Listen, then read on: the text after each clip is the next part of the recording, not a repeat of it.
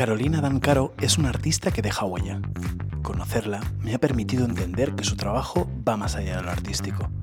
Y es que su capacidad para conectar con personas a través de su intuición y sensibilidad es parte también de su don. Su proyecto artístico Artist Life es precisamente la combinación perfecta entre su talento y la energía vital y positiva que transmite Carolina. Es puro aire fresco.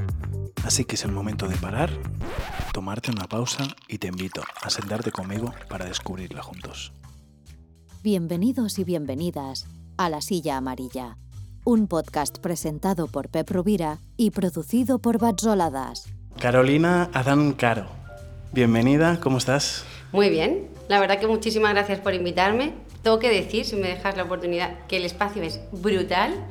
Aparte de vosotros que sois encantadores, el lugar tiene una energía increíble. Lo tengo que dejar. Ostras, pues gracias por dejar constante, constante de eso. Eh, quería empezar, eh, no sé, no, no, nos conocíamos y quería empezar como con una frase de, de a ti te, te, he conocido en la calle, creo, porque cualquier persona que pase, que camine por, por Palma, va a encontrar parte de, tu obra, eh, firmada por ese Artist Life, ¿no? Si me puedes contar cómo, cómo, empezó, ese, cómo empezó ese proyecto. ¿Cómo empezó? Buena, buena pregunta. Pues todo nace a raíz de que una de mis mejores amigas estaba, no estaba en una buena época de su vida y ella tenía una casa en la que había una escalera con acceso a la calle y eh, yo le dije, vamos a pintarte algo para darte como un cambio de energía y no sé qué, porque a ella le encanta el arte. Y eh, le pinté un mural y le dije, digo, esto empieza el cambio en tu vida. Y entonces eran dos niños pintando la frase Artist Life, porque ella es muy artística. Y al final no solo cambió su vida, sino que en verdad cambió la mía. O sea, fue a través de intentar ayudar a otra persona que encontraste como hmm. el camino, el proyecto, de esa parte de luz. Y desde entonces, es decir, ¿cómo fue el el, ostras, esto me, ¿no? o supongo que sentiste como una cierta llamada a, la acción. ¿Y cómo aterrizas? Porque tú estudiaste Bellas Artes en Madrid. Madrid y Barcelona. Y Barcelona, acabaste en Barcelona. Vale. Y, ¿Y cómo nace, no? Sí. Dices. O sea, ¿Cómo, ¿Cómo pasas de ese ayudar a tu amiga, ¿no? pues todo fue un poco, es que yo no soy de, de, de como de mm, de controlar qué va a pasar a futuro. ¿no? Yo creo que la vida me ha ido llevando aquí, desde aquí al otro lado, del otro lado al otro lado. Entonces fue como una especie de telaraña que al final pues ha terminado en lo que veis ahora, ¿no? Del tema mural, el tema, más sobre todo fue la gran expectación que tuvo en la calle, que a mí me sorprendió mucho, porque yo con el tema artístico era muy introspectiva y me daba vergüenza si gustaba, si no. Y resulta que gustó y pues nada, empiezas a tener más encargos, empieza, la gente empieza a hablar y bueno, la verdad que ha sido un, camino precioso, está siendo un camino precioso. Y la verdad que sí, y de hecho me gusta eso de la vida, ¿no? Que sea la propia, los, tus propios pasos los que te van llevando a un objetivo, que evidentemente todos tenemos metas, pero no controlar el proceso, sino que sea ese proceso el que vaya dibujando el objetivo. Porque tendemos, tendemos ahora, de hecho cuando hablamos hace unos minutos sobre, sobre el, el podcast, ¿no? De, estructurar, ¿no? de que estuviera... Y era como, no, no, vamos a fluir. Eh, ¿Tendemos, crees que tendemos demasiado a como planificar todo lo que va a suceder? Sí, y yo creo que ahí llegan los desquiciamientos a veces, ¿no? Del artista o de la persona creativa. Yo creo que en la creatividad hay que dejar un poco fluir esa... Lo que hablamos antes, esa parte de niñez que no controlas, ¿no? que simplemente fluye lo de dentro. Y creo que cuanto menos control, evidentemente todo tiene que tener un patrón, ¿no? Pero yo creo que con ciertos puntos es suficiente y hay que dejar sacar esa, esa incertidumbre del qué pasará, porque esas pequeñas cosas yo creo que van conformando al final el resultado. Y no sé, creo que en la fluidez está, reside el arte, creo, en la espontaneidad, en dejar de, en, reencontrarte con tu niño interior, que es donde está ahí la cosa, ¿no? En esa parte igual también más, más instintiva, ¿no? Que si ves, o si veo viendo un poco tu trabajo es, es como muy, me da la sensación como muy intenso, como si fuera muy catártico, ¿no? De, uff, me viene, ¿no? no sé, como si fuera una cierta posesión, ¿no? De, de, que te surge de dentro y tuvieras que plasmar eh, eso que sientes o eso que percibes. En, sí que es verdad que mm, siempre que trabajas por encargo, que yo en mi caso es así porque no voy por encargo siempre, presento un boceto previo más que nada para que la persona sepa que es... A ver, tengo clientes que me dicen, sorpréndeme, que esto me fascina. Pero yo preparo el boceto, ellos me dan el ok y yo hasta mm, tres horas antes de desarrollarlo no compro el material ni compro nada, porque ahí es donde empieza a ver qué pasa, y esto aquí, y si no hay este color, en esas cosas que van pasando es donde es el resultado final. Entonces, en el momento de ejecutarlo, está tan poco pensado que es como chorreo, ¿no? Un vómito de, de, de, explosión de colores, de creatividad, no sé. Por eso no me gusta controlar las cosas. Porque, ¿cómo, cómo es tu proceso? Es decir, ¿hay alguien que te encarga algo? Es decir, mm, o sea, trabajas mucho sobre todo en superficies, sea ¿no? del tipo que sea. Sí, todo tipo de superficies. Normalmente a lo mejor una persona te pone temática, ya sabe, a lo mejor otra ya sabe lo que quiere, otra te deja tu libre elección. Normalmente va por temáticas, es decir, o bien te dicen me gusta este estilo, me gusta que aparezca esto, y en base a lo que ellos te van diciendo conformas una idea, un primeros, unos primeros bocetos que los hago a ordenador, se lo pasas al cliente y luego es desarrollarlo. Pero ya te digo, es verdad que el boceto ayuda mucho, pero yo antes de pintar en paredes, que no trabajaba bajo encargo, me gustaba mucho la espontaneidad del momento. Sí que es verdad que me he dado cuenta que partir de ideas previas es mucho mejor. No, no tienes un, planes B y C y tienes, ¿no? Me imagino un, salvavidas por si la cosa... Está bueno saber qué vas a pintar. Pero partes de un partes por ejemplo de un concepto, es decir, ¿qué partes? O sea, yo entiendo que coges como factores que te autolimitan un poco, no decir, venga, un concepto, unos colores o demás, y a partir de ahí Yo sobre la temática. Los colores siempre soy muy, soy muy colorista, o bien blanco y negro con alguna mancha, pero lo que más me limita es la temática, es decir, todo lo demás va, va naciendo. No me, me, encanta el rojo, todo va a tener, tendencia a rojo. Sí, con colores, sí. sí, de pura pasión, ¿no? Sí, me encanta. móvil, eh, todo, rojo. Todo rojo. Aquí somos todo amarillo, la amarillo es como obsesivo, la gente me dice, para ya con el amarillo, ah, pues yo problema. No. Pero además me permitía ese juego del amar y ya, ¿sabes? Ah, qué bonito, es verdad que al final también un poco lo que buscan estas conversaciones es eso, es intentar conectar desde, Qué bonito desde lo humano sobre todo y, conocer esos procesos. Cuando decías al principio eso de, que al principio igual no te exponías tanto por miedo a que, a que gustara o no. Espera, te voy a acercar un pelín el de esto. Em, ¿Cómo, es decir, eres una persona tímida? A ver, no, soy extrovertida, pero todo lo que respecta a, tus, a mis aptitudes, soy muy tímida. Es decir, yo nunca... Eh, de hecho, cuando la gente me para y me dice, me encanta, me da muchísima vergüenza. Porque claro, supongo que sea la inseguridad. ¿no? Sí que es verdad que últimamente voy reforzando esa inseguridad, pero lo que respecta a lo que sé hacer, soy muy tímida porque ahora más, pero antes confiaba muy poco en lo que hacía. Pero de cara a relacionarme con los demás soy súper extrovertida. Entonces, eh, eh, era el miedo de exponer tu obra y, que pudiera no gustar. Pero, ¿cómo has trabajado ese...? Pues me la ha dado la calle. Me la ha dado la calle y la gente, sobre todo. El cariño, supongo. El cariño, sí. El recogimiento. Sí, de hecho, por ejemplo, cuando estás en la calle pintando y la gente se molesta en pararse a preguntarte, es que me, he sentido muy arropada. Me han hecho crecerme. De hecho, hace poco publiqué una publicación en Instagram que agradecía a toda esa gente que me había hecho crecer, que la gente se pensaba además que era como que estaba mal y era todo lo contrario, era un agradecimiento a todas las personas, porque en verdad ha sido la gente la que me ha hecho confiar más en mí misma y en lo que hago. ¿Has sufrido en algún momento eh, lo que llaman ¿no? la crisis, un poco alguna crisis creativa? Es decir, eh, es decir, o te ha ayudado o siempre te ha ayudado a seguir trabajando. ¿Ha habido algún momento? No he tenido crisis. A ver, pasas etapas, ¿no? Más creativas, menos creativas, pero creo que, como decía Picasso, la inspiración viene trabajando. Entonces, yo siempre me he obligado a, a pintar. De hecho, tuve un profesor muy bueno em, que cuando terminé la carrera me dijo, si te lo tomas como un trabajo, nunca dejarás de pintar. Y es verdad que al principio, cuando no puedes vivir del arte, eh, yo me busqué un trabajo que me permitiera pintar. Entonces, sí que en relación a la pregunta que me has hecho, es verdad que a veces estás muchísimo más inspirado, se nota en los murales, yo lo noto. Pero no me, no me detengo en pensar, hoy no estoy inspirada, ya, vendrá, ¿no? Es que supongo que esa, esa, esa parte, es, es ese salto a tomárselo como, como es que es un trabajo al final, ¿no? Y es como forzarte a, a, a ir porque a lo mejor eso no estarás inspirado, no saldrá la gran obra, pero sí estás entrenando, estás ejercitando, estás probando claro, cosas exacto. que luego te sirvan.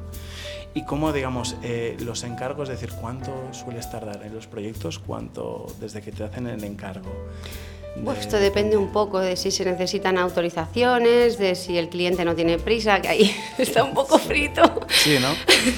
Para ayer. pero normalmente la gente tiene, no prisa, pero lo quiere ver. Yo intento, soy muy rápida trabajando, soy hiperactiva vivo en el local, es decir, no tengo un salón, todo es área de pintar, entonces todo va rápido. A ver, sí que me retraso en cosas cuando sé que no hay urgencia. Vale. Pero sí. me gusta la rapidez, me gusta que no, no, no, hacer esperar a la gente. O... Vale. ¿Y, ¿Y, en tu pared hay algún, es decir, hay alguna pared libre en tu casa? Bienvenido al COVID, porque en casa de herrero cuchillo de palo, pero claro, durante el COVID y ahí me pilló totalmente desprevenida y no tenía ni un lienzo. Entonces pinté la vajilla, pinté las paredes, pinté todo lo que me encontraba lo fui pintando. Porque una persona hiperactiva encerrada en una casa lo pasé jodido. Debe ser impactante eh, descubrir el espacio, tu casa, ¿no? Casa taller o casa taller. ¿Cómo, si pudieras describir, sin, sin, entrar en muchos detalles, eh, pero cómo es ese espacio? Como es? diría mi vecino, con muchos cachivaches, pero todo en su sitio. no, es la verdad que, mira, me recuerda un poco la energía de aquí. Sí que es verdad que está todo lleno de pintura, caballete, está más colorido en el sentido de no sucio porque no es sucio de lo que con respecto a mi trabajo, pero es una energía bonita. Ostras. No, no. Y, y... Estáis invitados, ¿eh? Sí, no, no. Sí, de, de, hecho, creo que los, es, los espacios definen mucho. Muchísimo. Y, y, tanto donde trabajas, me parece como muy revelador eso que en, trabajas en tu propia casa. Sí. Es decir. Es que no concibo otra manera. Es. Eh, es bueno. No es, lo concibo. No sé la gente me lo dice, me tienes que desconectar o tienes que, no sé, tener un salón o tu casa aparte, luego un local. Es que no, es una forma de vida, me fascina mi vida. Es que muchas veces la gente me dice, no, es que solo trabajas ya, pero es que es lo que me llena. Ya, es, tu, tu, es, es mi ocio, es, es que me, me, encanta. Y si son las 7 de la tarde, pues otra persona a lo mejor se tumbaría a ver Netflix o yo qué sé, o a cocinar. Yo no. Me, me Tú dices, hay una vajilla que no está... Ahora no tengo tiempo, pero sí, más o menos. No, me encanta estar siempre en ello. Es que es lo que me hace sentirme feliz. Es que me siento muy feliz con lo que hago. ¿Y cómo es tu rutina? Si, más o menos, ¿tienes rutina? Para sí. Mi rutina es que me levanto a las 7 menos cuarto, mi novio me levanta cada día a esa hora. A las 7 me pongo, lo primero que hago es revisar la agenda y ya dejo fluir el día, porque la agenda siempre está cerrada, más o menos, vale. Pero durante el día pasan muchas cosas que me encanta. Esa, el que no sea todo tan lineal. Piensa que durante muchos años fui secretaria para sobrevivir. Ostras, es un combo ahí. Claro, me ha enseñado muchas cosas, eh, ojo, porque el tema del auto, detrás de lo que es ver un mural en la calle, sabes lo que hay, ¿no? El autónomo, todo lo que hay abajo, de administración, de... Yo gracias al la trabajo que, que no tuve, sí, la, la, parte que no se ve, a mí ese trabajo me lo ha aportado todo. Y tener una buena base administrativa es la base de un resultado que funciona. Ajá. Creo, ¿eh? No, sí, no, y, y, al final supongo que es importante, ¿no? Unos ciertos hábitos, bueno, hábitos, es decir, una estructura que luego, eso, sí entre la improvisación, el sí. caos, demás, pero que al menos este, el caos ¿no? esté estructurado. Sí. Es un poco raro. Por eso te digo que a lo mejor en la, cuando ves, a lo mejor ves la pintura, sí que es verdad que todas mis manchas son muy caóticas, ¿no? pero en el tema administrativo soy muy perfeccionista, soy muy controladora. Eh, si no lo tengo, si no entiendo las cosas, me agobio muchísimo. O sea, eso es donde soy muy, o sea, a, a un control extremo. ¿Y te has sentido frustrada alguna vez? Con algún proyecto? Hostia. Creo que no. Creo que todos me han aportado. A lo mejor me podía atascar a la hora de la temática o de. Pero no, es que. Pero cuando, es decir, como decías eso, tan controladora y tal, y por otra parte, comentas que dejas, es decir, que quieres fluir, improvisar tal, ¿no te has encontrado algún momento que tu exigencia, tu perfeccionismo, tu. No. Mmm, a lo mejor me puedo, eh, me puedo agobiar por el tema de entregas, de fechas, de... Pero no, o sea, como sé que tengo una fecha límite, yo me estipulo, puedo estar un día un poco más agobiada, pero bueno, estoy, ¿no? Estoy... Pero aceptas, digamos, el resultado final, lo, lo abrazas de algún modo, eh, Todo. surge como surge. Sí, porque nace de ti, ¿no? Ah, con más tiempo esto hubiera salido así, o no, no, tienes esos pensamientos. No, es que no me, cuando una vez que ya eh, has expulsado todo lo que tienes que sacar del proyecto, tampoco me detengo a pensar, ha salido así, ¿no? Entonces, no soy de mirar atrás yo. Soy más de a lo que está por venir. Es como una fuente abierta esperando a que todo entre, ¿no? Porque yo creo que detenerse en el pasado o pensar en proyectos pasados ya ha pasado. es que no... Y además con tu ritmo que percibo es imposible. Es como, ¿qué hay después? ¿no? Pero me encanta esto. ¿eh? No, claro, por eso, por una parte, te debe dar eh, ¿no? esa energía para seguir eh, hmm. creando y construyendo. ¿Cuál es tu mayor miedo, si te puedo preguntar? Mi mayor miedo va más con la parte personal. En el tema artístico no, no, no, tengo ningún miedo. En el tema personal, yo sufrí algo a los 15 años de maltrato y tal, eh, escolar. Y quizás me da miedo esto, el fallar al otro. Esto ha sido mi gran, mi gran mochila más me da, o sea, tengo más miedo a fallar a la gente que con el tema artístico, porque eso es mi, mi, mundo interior y eso lo domino yo, no puedo no controlar si afecta o no, ¿me explico? Pero el que yo te pueda hacer daño sin darme cuenta, esto es lo que a mí me puede llegar a una gran frustración y miedo sobre todo. Claro, no, no, eh, y, y digamos de algún modo el, Artist Life o tu proyecto es, pues, es tu refugio. Sí, ha sido no solo mi refugio, ha sido mi salvavidas, sí. Es que, claro, al principio decías ¿no? que empezó siendo como una ayuda a otra persona, que a la vez coincide con que tu mayor miedo es lo, lo opuesto, digamos, el sentir que has fallado a alguien. A alguien, ¿no? Pero qué herramienta en el fondo tan potente eh, tu trabajo y tu pasión, ¿no? Que, te permite darle la vuelta. Sí, yo de hecho con los 15 a mí me salvó la vida el, el, descubrir que existía, que se podía pintar. Sí, ¿no? sí, porque me quedé sola y era como, bueno, y fue como, por eso te digo que Artist Life sí que es verdad que nace hace unos años, pero la trayectoria de dibujar, pintar, estar con, el, con la cabeza pensante viene hace mucho y ya te digo que para mí el arte es mi forma de vida, por eso Art is Life. ¿Y qué te inspira? Porque viendo tu obra, todo, valga la redundancia, es vivo, sean animales, personas. Eh, hmm. no, no, no, he visto, creo, ningún dibujo de algo, eh, digamos... Eh, tétrico. no, no, no tétrico, sino que no tenga vida, precisamente. ¿no? Es decir... Pues a mí lo que me inspira es mi alrededor. A mí me inspira la gente me inspira una tarde viendo un atardecer con naranjas. No, el, eh, sobre todo mi estado de ánimo es lo que... si yo estoy bien emocionalmente, todo va a fluir. Va a fluir bien, incluso cuando estoy mal también fluye. ¿Y hacia dónde fluye? Es decir, fluye también eso, sobre todo, que decías, también fluye. Sí, eh, mira, yo pensaba de hecho que el estar mal me hacía pintar mejor. Y esto me ha llegado a... Sí que es verdad que esto me he detenido a pensarlo, digo, joder, ¿cómo puedo estar buscando el estar mal para... Y ahora, por ejemplo, estoy en una de las mejores etapas de mi vida, tanto a nivel emocional, económico, básicamente, porque no es que sea rica, pero puedo pagar las cosas. ¿Eh? Del arte a través de una estabilidad económica dentro de que soy eh, baja económica, pero que puedo pagar las cosas viviendo del arte. Entonces, a todos los niveles me siento en el mejor momento de mi vida y creo que a día de hoy es la mejor etapa artística que tengo. Entonces, me he dado cuenta que el estar bien en muchos factores también es bueno, ¿sabes? Es que tenemos eh, como, un mantra, no sé, pienso sobre todo musicalmente, ¿no? Las mejores canciones son las de desgarro, de sufrir. Es como que parece como si no pudiera haber eh, arte o creación desde lo bello, lo bonito, el, la felicidad, aunque sea de ese momento. ¿no?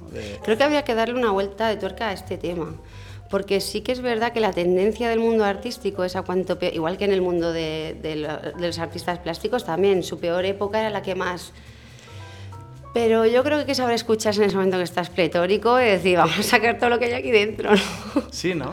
Sí. Eh, es que también, ¿no? Es, y, por ejemplo, a nivel cromático te pasa, es decir, cuando estás mal, tiendes a escoger colores, digamos, más... O, o, tú Es misma... más en, la, en la en el el, de- el tema de la ejecución de mancha. Vale.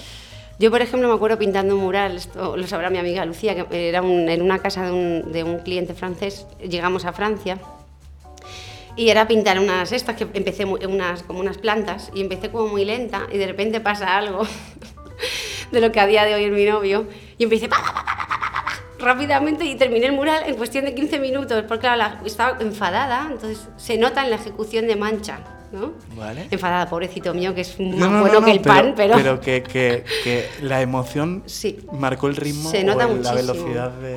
De hecho, yo tuve un proyecto hace muchos años que iba sobre las emociones. Creo que influyen al 100% sobre lo que estamos trabajando.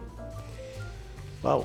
Es que, bueno, eh, sí, sí. eh, a través del. Bueno, es que tiene una. eh, Al final es, un- son formas, ¿no? De Sí. canalizar Totalmente. energía y, y- y, bueno. eh, ¿Y cómo sueles decir? ¿Cómo, me imagino, cómo tu proceso cuando ya tienes claro ¿no? lo que vas a hacer y tal? Tus trazos son como muy, digamos, rápidos, es decir, cómo, cómo enfrentas ¿no? el momento, aunque Mm. tengas el boceto, la idea detrás. Pues lo primero es el encaje, que es lo más complicado, ¿no? Porque te tiene que salir. Y sobre todo es cuando empiezo a pintar, porque a mí me agobia mucho, de ahí viene la hiperactividad, de que enseguida que empiezo con la primera pincelada, lo quiero ver terminado porque si me pienso, va mal, va mal, va mal, va mal, hasta que ya lo has conseguido y ya empieza el disfrute, que es cuando ya está más o menos bien ejecutado, que ya dices, lo tengo dominado, ¿no? Es como, Vale. tengo el dominio sobre la obra. Ya es cuando empiezas a vibrar y a echar los colores y a disfrutar de, de, de lo que es la ejecución de la obra. Que me imagino que el entrenamiento te, viene, ¿no? Ese, ese salto de, ostras, no sé si va a ir bien, a confiar en el resultado. Sí. Eso al final te lo debe dar la, la, confianza, la confianza y la experiencia, ¿no? Sí, En- totalmente. En, en Sí. poder trabajar y... Yo, por ejemplo, ahora siento que es un gran momento por precisamente la experiencia. Yo ahora, por ejemplo, soy, eh, cuando doy clases a las alumnas, veo esa inseguridad que yo tenía, que a lo mejor se me había olvidado, ¿no? Y me siento reflejada, y claro, también me hace valorar lo que tengo ahora, ¿no? Lo importante que es la experiencia, lo importante que es el trabajo y lo importante que es tener tu mente eh, en línea recta lo que quieres, ¿sabes? Y cuando haces, hablabas del tema formativo, eh, siendo profe, ¿cómo precisamente eso, ¿no? La, la inseguridad, ¿cómo ayudas? A, ¿Hay algún, ¿Qué les dices a, Yo para mí la base de una buena formación es la motivación. Entonces, cuando tú empiezas a, a desarrollar un dibujo, todos tienen miedo, todos. Porque claro, no dominas, es lo que yo siempre les digo. Ayer, por ejemplo, ayer tuve una alumna que decía, es que va mal, es que va mal. Y le digo, es como cuando te sacas el carnet de conducir. Tú cuando coges el coche te sientes tan inseguro que piensas que lo haces, mal, pero estás conduciendo. Ahora, ojo, cuando pasa un tiempo y eres tú quien domina la máquina, que es cuando viene el disfrute, ¿no? Pero necesitas esa transición y sobre todo es la, motivación que tú le das a ellos. Porque se les puede meter caña o no, pero ellos siempre dicen, siempre me estás regalando el oído, que no es verdad, es porque realmente lo están haciendo bien, pero es la motivación, moti- la motivación constante. Y ellos se y es que se crecen, es que yo lo veo. Es que me hace gracia porque Fatisauros, que estuvo en, en la segunda silla amarilla que hicimos, puso exactamente el mismo ejemplo de, de- de ese miedo que tenemos todos de, no, yo es que no dibujo. Ella decía, no, es que la gente no dibuja porque dice, no sé dibujar. Ya, pero es que cuando tú te a- empiezas a aprender es, lo- es como conducir, tú no te apuntas. ¿no? Claro, decía, exacto. Tú no te apuntas a, a conducir sabiendo conducir. O sea, es algo que vas adquiriendo y cuanto más lo haces, más Claro, confianza exacto. al final gana. Yo a mis alumnos, por ejemplo, cuando eh, vienen el primer día, yo siempre les digo, os voy a hacer una prueba, nunca les digo un examen, ¿no? Porque, ostras, agobio. No Sí, sé, sí. nunca he dibujado mi vida, nunca he dibujado mi vida. Pero es como la escritura, ¿no? Tú cuando escribes, o sea, todo el mundo sabemos escribir porque nos enseñan. Y tú puedes tener una caligrafía, yo puedo tener otra. Entonces, la formación yo siempre la doy en base a esa caligrafía, pero todo el mundo sabe escribir. Que luego otro la desarrolle mejor, por supuesto, o sea, yo creo que eso, con eso se nace, ¿no? Pero también el que no sabe escribir se puede, se puede desarrollar y ser muy bueno, Totalmente. con más trabajo. Y también es eso, es eh, eh, a través de tu cuerpo, de- del pintar, eh, no, va- vas, también creando, vas, vas, vas desarrollando esa... Impronta. sí, al final. Y tu forma de ser, yo siempre digo. ¿Te ha costado mucho en, en eso encontrar tu propio estilo? Es decir, cuando... No, yo creo que el estilo ya viene dado. Es decir, yo ahora te pongo a hacer un dibujo y tú ya tienes tu estilo. Porque es tu, es tu ser que está saliendo, ¿no? Entonces es algo que nace de ti, ya es un estilo. El problema es cuando la gente a lo mejor copia, copia a otros artistas. Mira, yo tengo una alumna que es brillante, pero tiene tanto miedo que copia a otros. Y yo digo, pues si lo puedes hacer tú. Y de hecho ahora se ha soltado, es que es brillante. Es perder ese... Pero todo el mundo tiene... Porque todo el mundo tiene un carácter, ¿no? Todo el mundo tiene una forma de ser. Pues lo mismo es el arte. Es que cuesta mucho conectar con el que es, con quiénes somos, hmm. más allá de lo, de lo que hacemos, o si, es decir, y ser como muy honesto, supongo que en uno mismo. Es decir, hay personas más impulsivas, más reflexivas, más controladoras, y eso al final se tiene que reflejar, me imagino, en muchas cosas. ¿no? Sí, totalmente. es la impronta, es que es tu impronta, sí. Totalmente. Antes veían las imágenes que iban pasando, eh, uno de tus últimos viajes más lejanos creo que has hecho, que ha sido en Kenia, nada más y nada menos. ¿Cómo ha sido ese viaje, esa experiencia? Pues esto ha sido gracias a ADEMA, que es la universidad en la que trabajo, que desde aquí les agradezco la oportunidad, que planteamos el, desarrollo de unos murales allí, más que nada porque se han hecho escuelas artísticas en las cuales se va a fomentar el arte a los niños de allí y era un poco decorar la situación de las clases. Y lo que sí que tengo que decir, y esto me van a matar por decirlo, pero me da igual, que sí que me sentí un poco mal, porque ellos, por ejemplo, o sea, no por ellos, ¿eh? o sea, ellos, ellos fliparon, les encantó. Yo me sentí como que iba allí dejando mi ego español. Ya. ¿Sabes? A mí me hubiera gustado más pintar algo con ellos, porque eran sus paredes. Y esta es la sensación mientras yo pintaba, que ellos estaban a mi lado disfrutando, ¿eh? que no es porque ellos, los niños encantados de que les hubiéramos dejado las paredes llenas de pintura, pero fue una sensación que es lo que le estoy dando vueltas. no sé, yo llegué allí con mis pinturas, cosa que ellos no tienen ni dinero para comprar, decorando sus paredes, sus paredes. vengo de España, ha sido todo un... No, no he tenido tiempo de pensarlo, tampoco le quiero dar muchas vueltas, pero sí que es verdad que si tengo la oportunidad de volver, desarrollar un proyecto en el, cual sean ellos dirigidos por mí, por supuesto, más que nada porque les falta experiencia, de hacer ellos su, propio mural en sus paredes, en su lugar. Es que mm, me parece fascinante, muy, muy honesto y muy también valiente hacer esta afirmación, porque es verdad que tenemos muchas veces, esa, bueno, en muchos aspectos, ¿eh? que, que, que, lo vemos, trabajamos, lo hacemos desde una, desde una posición al final de privilegio.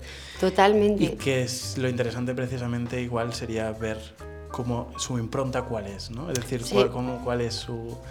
Eh, Yo sí que es verdad, me sentía un poco así y empecé a pintarles retratos, ¿no? Porque digo, por lo menos ya que he venido aquí con mi ego, no soy de, de egos, ¿eh? Yo, pero sí yo me sentía allí así, ¿no? Con mi ego aquí de españolita y con la oportunidad de poder venir aquí, digo, por lo menos, por lo menos regalarles algo que para ellos en su pared sean ellos, ¿no? Y bueno, les fascinó. Ya te digo que ellos encantados. O sea, no es que ellos me dijeran todo lo contrario. De hecho, les encantaba echarme las pinturas en las paletas. Eh, les regalé todos los pinceles que tenían y darles cualquier cosita enseguida a ellos. Pero me quedé ahí con ese. que no lo quiero pensar más, ya está. Pero si me vuelven a invitar, eh, llevar este tipo de proyecto. Que quizás lo he tenido que vivir para, para, verlo, ¿no? Es que precisamente a veces, antes hablamos, ¿no? Del hacer, de, del dejarse llevar por esa, hmm. ¿no? Porque al final es haciendo el camino, eh, es como descubres cosas. Si no, al final todo lo hacemos desde lo mental, ¿no? Eh, me anticipo a que me imagino que esto será y nunca lo sabes. Tienes que vivirlo y sentirlo para decir, he hecho esto, no me he sentido 100%, eh, digamos, eh, iba a decir cómoda, pero no sé la palabra, ¿eh? pero contigo, con el proceso o con hmm. lo que fuera, pero lo has tenido que vivir y, y te has llevado una experiencia que ahora te permite tener otra... Sí, y es verdad que me siento bien, ¿eh? pero yo, por ejemplo, mi sensación aquí antes de ir era, wow, voy a poder eh, dejarles allí algo para, no sé, para decorar sus espacios y... No, era más, oh, voy a pintar en Kenia, no. En plan, joder, pero claro, lo que me faltó fue la participación. Y eso me di cuenta allí, que yo aquí ni siquiera era consciente. Por eso es lo que dices tú de la experiencia de vivirlo. Sí que es verdad que una vez hecho esto, planteamos ya una actividad con ellos, digo, por lo menos, que cojan un pincel. Y hicimos de- con las piedras de que era en el colegio, la verdad que felicito además, o sea, todo esto son mis conclusiones que yo he sacado, porque ellos El no me han cerrado un proyecto, ya me dijeron, hay que pintar esta pared, o sea, yo podía haber elegido, pero nunca lo había hecho, entonces pequé de, de, ignorante, ¿no? Ahora ya lo podía desarrollar de otra manera. Pero bueno, con los niños to- eh, todo el colegio estaba como rodeado de piedras haciendo formas y lo que hicimos fue que cada piedra fuera una cebra. Pintamos eh, negro y blanco, les explicamos cómo se pintaba y tal. Y la verdad que disfrutaron, ah, bueno, terminaron pintando todo tipo de paredes. pero sí. Claro, Ya. imagínate un niño con un pincel, pues es no, que... no, eh, y la- el potencial que tiene eso. Sí. Es que ahora estaba pensando, eh, eh, a veces se habla de- del arte como herramienta transformadora. ¿Crees que es así? O, o volvemos a estar poniendo un poco el ego ahí eh, en medio? El ego, esto es, que es un trabajo personal que tiene que hacer todo el mundo, pero bueno, Sí. y la honestidad, eh, sobre todo en el mundo artístico, pero creo que es un poco desde la persona que lo enfoque.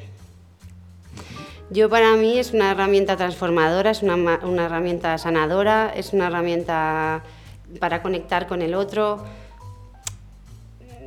pero quien se quede solo en esa superficie, mm, porque es para muchas cosas. Yo, por ejemplo, conecté con esos niños gracias a un pincel, porque yo no hablaba su idioma, pero nos entendíamos, ¿sabes? Entonces, mm, no es transformadora, es de conexión, de, comunicación, de, vivir una experiencia juntos, ¿no? Aunque no hablamos el mismo idioma. Eh, eh, sé que se me, bueno, se, me está poniendo la piel de, de gallina porque es eso, es una herramienta que permite conectar. Sí. Eh, y desde lo más no hace falta, ¿no? Hay veces que, eh, bueno, en, en cualquier aspecto, ¿no? Que te puede, en cualquier cosa artística que te pueda llegar a emocionar, a conectar con, con emociones propias, Sí. con recuerdos incluso, ¿no? Con, con un montón un montón de cosas. ¿Cuál es tu obra, digamos, si tuvieras que de- escoger una, sea por el proceso, no, no tiene por qué ser resultado, puede ser obviamente el proceso, ¿no? Que digas, mm, "Buah, esto este ha sido a día de hoy. Es que no te podría decir ninguna.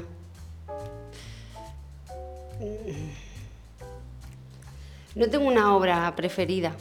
A lo mejor tengo momentos Vale. preferidos, pero no, es que, es que, claro, para mí cuando haces un- una obra son como hijos, ¿no? Tú le preguntas a cualquier madre qué, qué hijo elegiría, ¿no? Es que es imposible. Yo me puedo quedar con la experiencia de cada obra y es donde te puedo valorar con qué me quedo, pero no por el resultado. Sí que es verdad que hay, sí que es verdad que hay obra que te diría, lo tiraría al cubo a la basura, pero bueno, que luego a la persona a lo mejor le ha encantado. Claro. Esto es un poco, pero no podría elegir cuál. Pues sin escoger, pero un momento o un proceso que digas, ostras, esto al menos te marcó. O, o- Me marcó Ibiza, eh, una temática que era mm, las Kellys. Y lo que me gustó, es verdad que la pared fue muy difícil, la ejecución fue muy difícil. Aquí felicito a mi novio que mm, me ayudó, sin él no, que hubiera hecho. Y todo fue porque mm, tú haces algo con el alma, ¿no? Sin pensar en lo que va a pensar la gente, ni, sino tú pones algo que es todo corazón y toda honestidad en ello, lo estoy pintando, termina, y me vienen mogollón de hombres, tengo que decir, de hombres, a decirme que era un mural machista.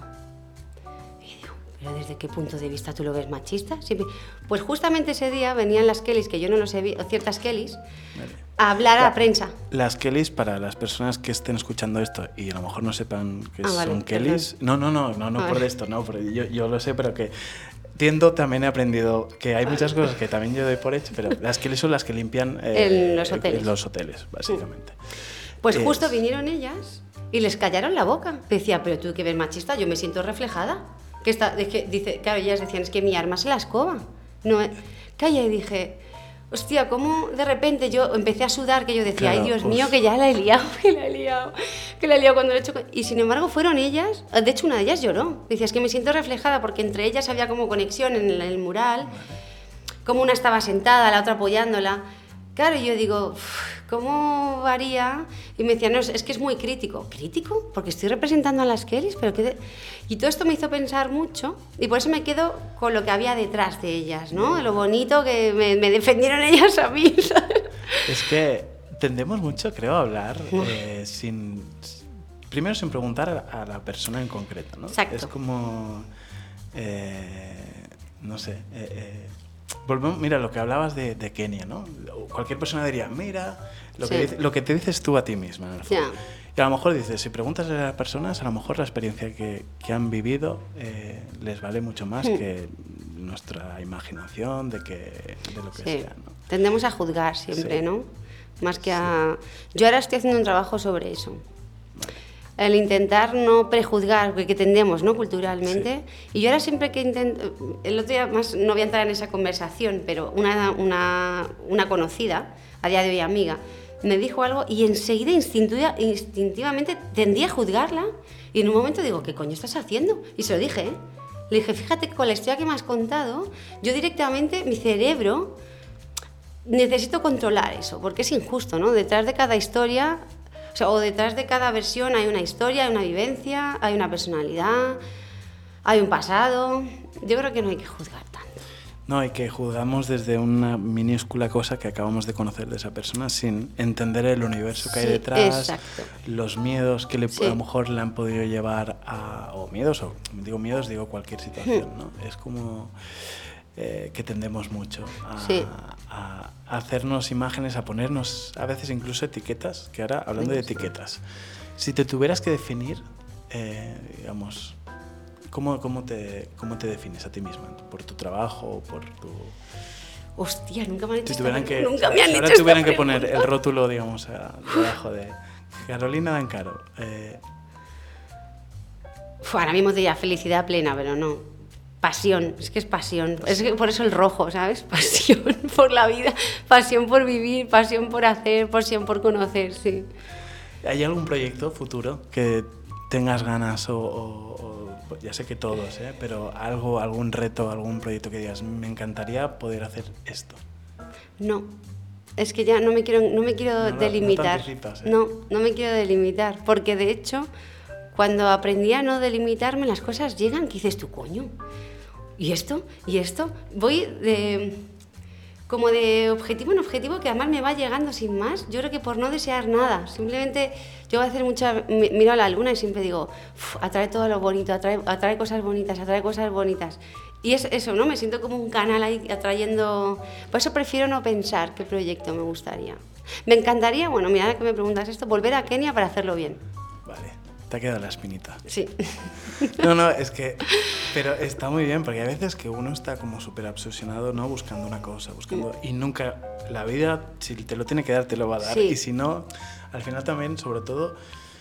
Yo creo que esa- ese conectar desde otro lugar, esto igual suena un poco a hierbas, ¿eh? Pero creo que es que funciona. Si tú estás abierto Sí. a que sucedan cosas y receptivo sobre todo a otra Sí. frecuencia o Sí. llámalo como quieras, llegan cosas. Yo y creo en pasan, ello al sucedan 100%, ¿eh? cosas. Es decir, a veces estamos muy obsesionados en, en- y no ni vemos ni percibimos cosas ni conectamos desde otro. Sí, y sobre todo el estar agradecido a los demás, a la vida, lo que tienes. Que normalmente tendemos a pensar lo que nos falta, lo que no sé qué, y quiero esto y quiero aquello. Mira, yo es algo que me ha dado, que, me dio eh, Kenia. Es verdad que está en otros países, pero allí viví el estar en la aldea, ¿no? O sea, siempre voy de turista y aquí iba uf, a vivir la esencia. Y yo lo primero que me chocó, por ejemplo, fue eh, sus chanclas, ¿no? Todo lleno- ellos estaban limpios, pero la ropa mm, sin sentido, claro, no tienen sentido estético. Simplemente se pone una camiseta porque el, sol daña. Y eran felices, no, no- necesitaban nada, nada. Y esto es con la reflexión que ahora pienso. Creo que hay que intentar agradecer por todo lo que tenemos, eh, no volvernos tan banales de lo que nos falta, de quiero ganar más. Yo creo que es disfrutar el día a día de lo que tienes y dejar que las cosas entren y sobre todo ser honestos ya no solo contigo mismo, sino con los demás y con la vida en general, Sí. que es importante. Porque yo en esto de la, de la energía creo muchísimo, creo muchísimo. Y por eso yo siempre que... Es que no- antes sí que pedía, mi, mi- mi deseo siempre era vivir del arte, vivir del arte, vivir del arte, vivir del arte. Pero ahora no, ahora solo agra- lo agradezco y lo agradezco y lo agradezco y lo agradezco. Porque, de hecho, te lo juro, es que estoy en un momento de mi vida, la gente dice, es que yo creo que nunca me he sentido feliz. Yo me siento feliz plena. Y me, puedo, me podía morir mañana. Porque te juro que he vivido la vida que quería vivir, estoy en el momento que quiero vivir y no sé, es que no sé cómo explicarlo. Es que No. tengo todo lo que quiero y más. Es que yo creo que no lo puedes decir o describir de mejor forma. No, no, te lo digo verdad, porque hay, o sea, son dos cosas. Uno, si eres honesto contigo mismo o contigo misma, al final, primero que todo fluye, aparte no tendrás ese sentimiento de, ostras, porque la infelicidad muchas veces viene por Sí. acabar haciendo por los demás, Sí. eh, pensando en el otro, Sí. lo que decías tú, ¿no? Artísticamente copiando, ¿no? En vez de decir, mira, pues voy a hacer lo que me salga de la mejor forma que pueda Sí. y siendo honesto conmigo mismo. Sí, Si al final uno toma decisiones siempre y cuando mm, No daña al otro. a dañar al otro, pero es que al final todo llega y después también ser agradecido, es que es no somos no agradecemos cosas como que damos muy por hechas. Es Sí, decir, no, solo nos pasa, por ejemplo, cuando nos ponemos enfermos, ¿no? De repente está, yo qué sé, dolor de tripa y no puedes comer, no sé qué, o la- una muela, no sé qué, no puedes comer. Ostras, solo el comer, Ya. eh, poder comer, es como, no me quiero poner tampoco de esto, Ya. pero No, no, es que es cosas así, es que es muy así. básicas que las incorporamos tanto que luego no lo, no lo agradecemos. Yo ahora, por ejemplo, estoy en un trabajo personal que me está yendo muy bien, no sé cómo explicarlo. Es, por ejemplo, el ser consciente. Es decir, cuando entro a la ducha, soy consciente de que el agua me está cayendo, de que estoy en ese momento, porque siempre estamos pa, pa, pa, y yo soy muy así. O a ver si lo que he dicho le ha podido hacer daño al otro. Yo esto sí que he aprendido mucho, porque sí que es verdad que cuando tú las cosas las haces con amor y las retransmites con amor, lo que el otro pueda pensar o lo que el... no depende de ti. Siempre y cuando tú lo hayas hecho con amor. A mí esto me lo ha enseñado la vida y desde que no me preocupa. A ver, si yo digo algo que te, que te va a hacer daño, yo voy a Pero- hacer todo lo posible pero por hablar si tú contigo. lo haces desde el amor, creo que el otro lo percibe. Es decir, Exacto. te puede dañar, pero la- es como una amistad. Una Sí. amistad le puedes poner un límite Sí. o decirle algo que le sienta fatal. Pero, con el, pero también va, Sí. va- o me ha pasado incluso, ¿no? Que con el tiempo aprendes que eso lo ha dicho esa persona desde, desde su puro Sí, amor, no desde... Exacto. Y es, duro, es heavy decir Claro, algo, sí. eh, y si quieres a alguien, a veces tienes que poder decir Sí, cosas. y es necesario. Es Sí. decir, yo antes no era así. Y yo creo que por eso estoy en este. Me siento que nada oculto, que no hay un cajón desastre. De, nada oculto en el sentido, yo, yo tendía a no decir las cosas por no hacer daño al otro y a ver qué va a pensar de mí, por mi pasado, ¿no? En los 15. Y a ver esto, y a ver- ahora no. Y si me tengo que quedar sola en mi casa, me quedo sola. Y si no me apetece ir al cine, porque mi, mi psicóloga siempre me decía, es que la gente siempre recurre a ti porque no sabe, o sea, tienes que conocer la asertividad, a peña decir que no. Y ahora voy en función, a ver, evidentemente me llamas y voy a ir, pero pensando en mí, en ese tiempo consciente, estoy en mi casa leyendo un libro y alguien, a veces pongo hasta el modo avión. Digo, estoy en este momento y creo que hay que aprender, es lo que iba del tema de la ducha, o por ejemplo cuando bebes, ser consciente. Y esto ayuda mucho para traer cosas bonitas, porque estás en el momento agradeciendo todo lo que tienes, ahora estoy en esta mesa, yo por eso cuando entro digo, joder, qué energía más bonita, estoy aquí contigo, ¿no? La oportunidad de poder estar aquí, eres una persona con una energía maravillosa, esta mesa que mira qué bien pulidita y qué bonita, esta silla que es maravillosa. Esto, ¿no? Agradecer cada momento y ser consciente, porque así, no sé. Es como deberíamos vivir y creo que aprender a vivir. Sí. Porque no sé a quién se lo, se lo, le- mm, se lo escuché decir que, que hablamos, ahora que está puesto como de moda lo del metaverso, Metaverso. decía, pero si el metaverso vivimos en él, porque si te fijas, al final tú estamos normalmente pensando o en el futuro, pero qué tendré que hacer mañana, el futuro, no sé qué, o el pasado, no, es que estuve de viaje a Kenia, no sé, Sí. es decir, no estamos en el aquí y ahora, en, en- en disfrutar de cualquier cosa, por simple que sea, que a veces es una cuestión de percibir. de- de- Totalmente, de percibir. y, y cosas como, no sé, que a lo mejor estás en la playa, cierras los ojos y notas el sol eh, como te da Exacto. de algún modo, la brisa, es decir, Sí. no, ahora que hace tanto calor, me ha pasado esta mañana que estaba esperando el tren y de repente ha venido una brisita y, y como... Y eres ay, consciente y de eres ese consciente, momento. si no estarías, oh, qué puto calor, que esto es Sí. insoportable. Pues esto yo creo que es la esencia, que estamos olvidando cada vez más. Mm. Y nos, no nos permite precisamente, eh, bueno, disfrutar, vivir, cone- conectar. Y, y cuando digo disfrutar tampoco voy con un pensamiento naif de, ay, sí, la vida es... No, no. Incluso No. aceptar momentos, eso, que hay momentos tristes que también tienes que atravesarlos y, y pasar por ellos. Sí, y, sí, Y ya totalmente. está. Y, y es como, la vida en este momento te da esto, para lo que sea. Sí. Y creo que lo los puedas. momentos tristes también son necesarios para valorar un poco los momentos buenos, ¿no? De ser conscientes, porque no todo puede ser maravilla, todo el mundo hemos pasado. Y creo que la vida es eso, ¿no? Pasarlo mal, porque la vida es así, pero sacar lo bonito de ese proceso malo y llevarlo a la parte positiva. ¿Hay algo en tus, volviendo ahora a tus... Sí, que nos hemos ido que nos hemos ido aquí de esto, y ahora está pensando, pero precisamente esa es la gracia, si yo hubiera ido como, como un guion de... Siempre me pasa... Pero me ha venido muy bien esta conversación. No, no, es que al final para mí es, es, es fundamental poder mm, ir donde te lleve la Sí, conversación. exacto. Y, y- y el, el podcast también, el, el objetivo un poco es sobre todo la escucha y el descubrimiento y que la conversación te lleve donde, donde te lleve. Es que creo que es, no, creo que no entendería la vida de otra forma que no fuera así. Y, y- y por eso, ¿no? Volviendo a, a tu trabajo, a tu obra, em, ¿hay algún, es decir, eh, habla- tú hablabas ¿no? de darle la vuelta, de cómo, ¿no? de algún modo, esa forma de, de- de estar y de conectar con el mundo, que, que alguna obra te haya permitido como transformar algo? Es decir, no sé si me explico, que durante el proceso, ¿no? De que tú ibas con una idea o que la propia obra en sí te haya podido tran- transformar, mm, sea una emoción tuya, sea un cualquier... Es que ya en sí todo lo que conlleva durante el proceso, el resultado final, el pre, ya me está cambiando. O sea, es que ya no es el- lo que el resultado final me aporta, sino todo lo que ha sido, o sea, todo lo que sucede desde que te llaman hasta que se desarrolla y hasta el final, eso es todo lo que entra dentro y lo que te va modificando poco a poco. De hecho, hasta te modifica tu forma de pintar, cómo te relacionas. Hay proyectos que de repente mm, tuve un proyecto que mejor no voy a hablar por aquí porque es de un este que borraron, que iba sobre la inmigración, que pinté nueve, eh, ocho- nueve mujeres que habían luchado por los derechos de la mujer. Yo conocía a unas mujeres Mira, es- eso es lo que me llevo, ¿no? Vale. Porque sin, sin el arte yo no hubiera podido conectar con esas personas, porque... Y es lo bonito que tiene todo el proceso creativo, todo el, el tema artístico, a lo mejor contigo lo mismo, ¿no? Si, no, si tú no llegas a tener esto, tú y yo no nos hubiéramos encontrado.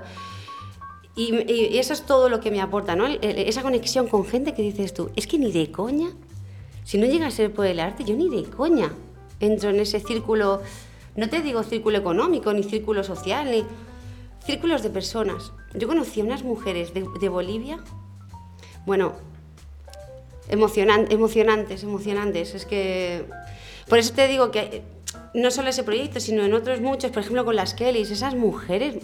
Tuve una conversación con ellas que yo decía, es que ellas tienen la experiencia de la vida, ¿sabes? Yo me creo aquí que pintándola. Eso es lo que me llevo, la conexión. Por eso tú me has preguntado al principio, ¿no? Y, por el tema iba de- sobre todo por el proceso, no tanto por el, el resultado, ¿no? De, de- de entrar en un proyecto, una obra con una, ¿no? Con una... Sé que en tu caso, o imagino que no, no vas con una con un objetivo, con un de No. esto, sino abierta a que Sí. suceda lo que Sí, suceda. sí. Pero que digas, ostras, ¿no? Esto me ha aunque sea a ti misma, ¿no? Que te has transformado eh, de eso, ¿no? De, cono- conocer conectar, o sí. conectar con personas. Y eh, hace poco también hice un proyecto con una asociación que se llama Alas. Y todas eran mujeres con problemas, bueno, de diferentes tipos de, de enfermedad. Y había, o sea, es que el grupo era dispar. O sea, desde una mujer en silla de ruedas, desde una chica joven a otra más mayor, diferentes clases sociales. Una conexión entre ellas de cómo se ayudaban, de, cómo- de hecho me ayudaron a pintar el mural, lo hicimos en conjunto. Bueno, es que yo pintando se me saltaban las lágrimas. No quería- yo no quería decir nada porque no me gusta llorar delante de la gente. Pero increíble cómo, no sé, cómo por ejemplo la, la chica que estaba en silla de ruedas, que además tenía un botón que se levantaba, cómo se reían de, no de ella, sino todo lo hacían natural, no sé. Es, eso es lo que a mí me aporta todo esto. Por eso no me puedo permitir el lujo de ser infeliz. Si es que es imposible. No, y que, y que seguramente te permite eh, algo que me parece fantástico en la vida, que muchas veces se pierde, es esa oportunidad de, no sé, iba a decir como eh, aprovechar los fallos del sistema, en el sentido de que hay muchas personas que no conocerías si no fuera mm, Sí. Por, yo qué sé, eh, pasa, por ejemplo, viajando solo, ¿no? Cuando Sí. uno viaja solo, que estás obligado, estás en un bar, no sé qué, preguntarle a alguien, ¿no? Porque mucha gente cuando tiende a quedar es su círculo, círculo. tal, no sé qué. Y te obliga a abrirte a, a preguntar, a descubrir, Sí. a conocer personas que no conocerías. ¿no? Bueno, yo es que soy de Madrid y somos muy abiertos. Claro, eh, eh, y eso es otro tema que iba a tocar. Eh, y que pregunta a to- eh, siempre he preguntado a, la- a todas las personas cuando habéis venido y os habéis quedado en, en Mallorca. ¿Qué es, primero, qué significa para ti Mallorca? Para mí Mallorca es mi vida. Mira, me, me podía estar emocionada hablando de ella. Me ha dado todo lo que soy. Le, le debo mi vida a Mallorca. Amo su gente, amo su color, amo su- todo, todo. Y yo, y yo vine aquí sin ganas de venir. Y me acuerdo que todo fue por mi expareja, no voy a contar la historia. Y mm, me yo no quería, es que no quería venir. Y me acuerdo que me estaba depilando, justo llegamos, eh, lo dejamos el ch- chico y yo, y la chica que me depilaba me dijo, si le, das, si le das el tiempo, la isla te va a querer. Y yo la escuché. Y te- a mí me me ha sanado, me ha dado todo, amigos, eh, familia, todo, el arte. Es que si no es, si no es por Mallorca, de hecho yo me voy fuera de Mallorca y es que siempre, cuando llega el avión aquí, es que me siento, es que siento esa energía conectada con, con- con esta isla. Igual que pues, la gente que, que es de aquí, mi pareja es mallorquín, siempre sentís como que no, no somos sociables. Yo en una semana hice un, un- un grupo de amigas mallorquinas increíbles. Creo que los mallorquines son personas, ya te digo, a mí me lo han dado todo. Es que Es que tenemos esa im- autoimagen. de autoimagen, de autoimagen, exacto. De, de ser cerrados, de no ser abiertos, de... Para bueno, nada. em, Pero para nada. Y, y, y se dice, que siempre se ha dicho, y yo lo, lo afirmo, ¿eh? que Mallorca es un territorio creativo, Sí. por eso muchas personas Hmm. en muchos ámbitos han venido aquí a- para crear, porque creo que sí que tiene una energía que si sabes percibirla, es que luego es difícil irse. Yo nunca me iría. De hecho, he escrito mis últimas voluntades, que es que de aquí no me, no me sacan.